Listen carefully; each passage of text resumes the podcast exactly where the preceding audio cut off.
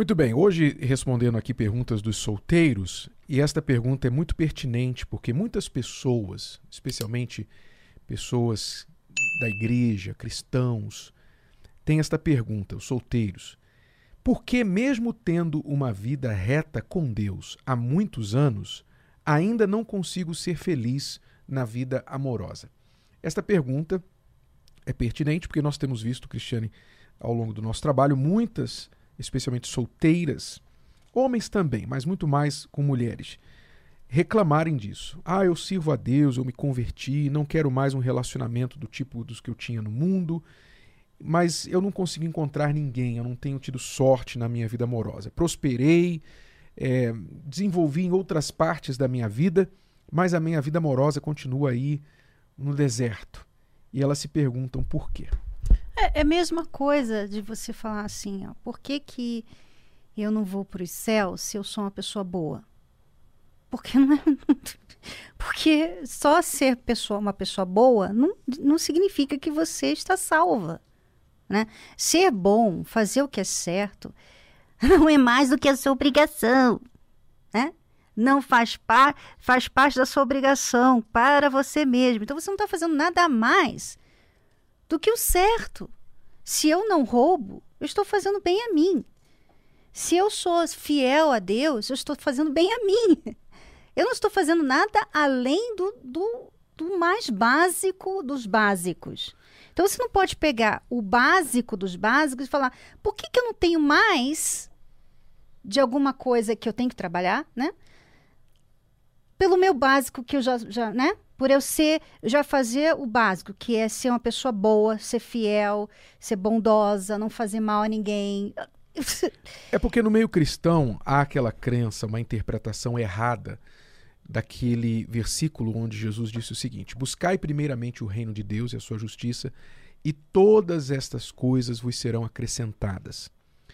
Então as pessoas pensam assim: bom, se eu estou buscando a Deus, estou indo à igreja, vivendo uma vida, uma vida reta com Deus, ele vai trazer a mim tudo o que eu preciso.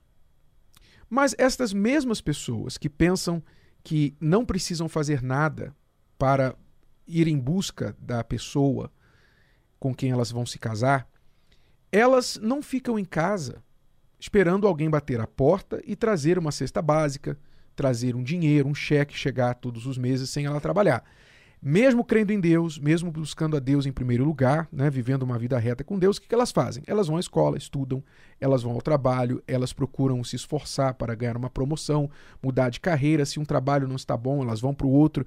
Ou seja, a fé, o colocar a Deus em primeiro lugar, não impede a pessoa de trabalhar, porque ela sabe, isso é muito lógico. Aliás, o mundo vai deixar ela saber bem rápido que isso não funciona. Uhum. Né? Quando as contas chegarem e o anjo não aparecer para pagar as contas para ela, ela vai logo lembrar: bom, não funcionou buscar Deus somente. Eu tenho que buscar dinheiro, eu tenho que buscar o trabalho. Então não é diferente na vida amorosa. O problema é que as pessoas pensam assim: eu estou indo à igreja, sou uma pessoa fiel a Deus, então Deus vai trazer para mim o meu futuro marido, a minha futura esposa. Não é assim que funciona. Basta você olhar a Bíblia, você olhar na Bíblia. A última vez que Deus fez isso foi quando o homem, ele, ele criou o homem, não existia mulher ainda. E o homem, né, vendo lá os animais, né, o leão com a leoa, o elefante com a, com a elefanta, né, o gato com a gata, e o homem olhou e não viu nenhuma companheira adequada para ele. Então Deus falou: Eu vou criar uma fêmea para ele também, uma auxiliadora. Então aí sim Deus criou e trouxe ao homem essa, essa pessoa, a mulher. Depois disso, Deus deu o poder de decisão ao homem de ir buscar alguém dentro dos critérios que ele sabe que precisa para fazer o relacionamento funcionar. Então, Deus não vai trazer, Deus, Deus não gerencia uma agência de relacionamentos. É importante você entender isso. Deus não gerencia agência de relacionamentos. Deus não, não vai, não está olhando assim lá no Facebook ou no mundo e dizendo assim, ah, esse aqui, eu vou levar esse aqui para aquela pessoa. Deus responde aos atos de fé, não tenha dúvida, a oração é importante, você fazer seus propósitos na igreja, etc. Mas, como todas as outras áreas da vida, Deus trabalha em cooperação com o ser humano. Nós fazemos a nossa parte e Deus então faz a parte que nós não podemos fazer. É, e, e, sinceramente, quando você tem esse comportamento de pensar que você já faz muito para Deus, que Ele tem meio que uma obrigação, né? De te dar um marido, uma esposa, você não está bem. Desculpa dizer, mas você não está bem. Porque a gente está devendo a Deus. Por mais que nós venhamos servi-lo, por mais que nós venhamos servi-lo a, a vida inteira, fazer tudo por ele, nós estaremos ainda devendo a ele. E não deve na, nada a nós. Então, se nós queremos algo dele, nós temos que fazer a nossa parte. Nós temos que tomar certas atitudes de fé. De fé. Então, por exemplo, quantas pessoas que nos ouvem, eu vou repetir isso aqui. Você ouve essa programação, você gosta dessa programação, você gostaria de ter uma pessoa, você é uma pessoa sozinha, ou você tem problemas no casamento, mas você não vem na terapia do amor. Você fica aí ouvindo, você gosta. Não, eu ouço, eu ouço, eu, elas ainda falam assim, eu, eu ouço as palestras de vocês na rádio, na televisão. Não tem, a gente não tem palestra na rádio. Isso aqui não é uma palestra né? Então, as pessoas, às vezes, é, elas não querem, elas querem a facilidade. Então, deixa eu fazer o que eu sempre fiz.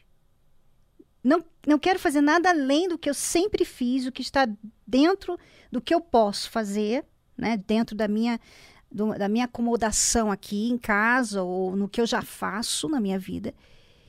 Então, e Deus tem que tem que prover o que está faltando aqui. Não, peraí, não, não é assim, né? Deus não é, não é o nosso servo, né? Deus não está aí para nos servir a todas as nossas necessidades. É, o que, é que as pessoas gostam de espiritualizar quase tudo, né, na vida delas, sem envolver o esforço, o sacrifício. A palavra de Deus fala o seguinte: é, bem-aventurado, feliz o homem que acha uma esposa. Aquele que acha uma esposa acha o bem. Achar envolve o quê? Procurar. Então, aí você já tem a dica. Você tem que procurar, não é Deus que vai procurar para você. Então, se você está aí esperando, sem tomar atitudes, a culpa é sua.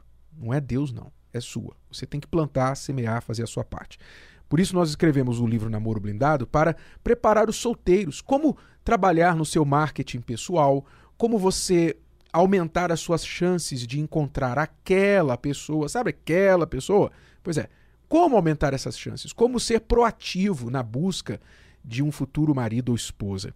Se você quiser realmente aprender, está tudo aí no livro Namoro Blindado. Você pode encontrar nas livrarias ou no site namoroblindado.com.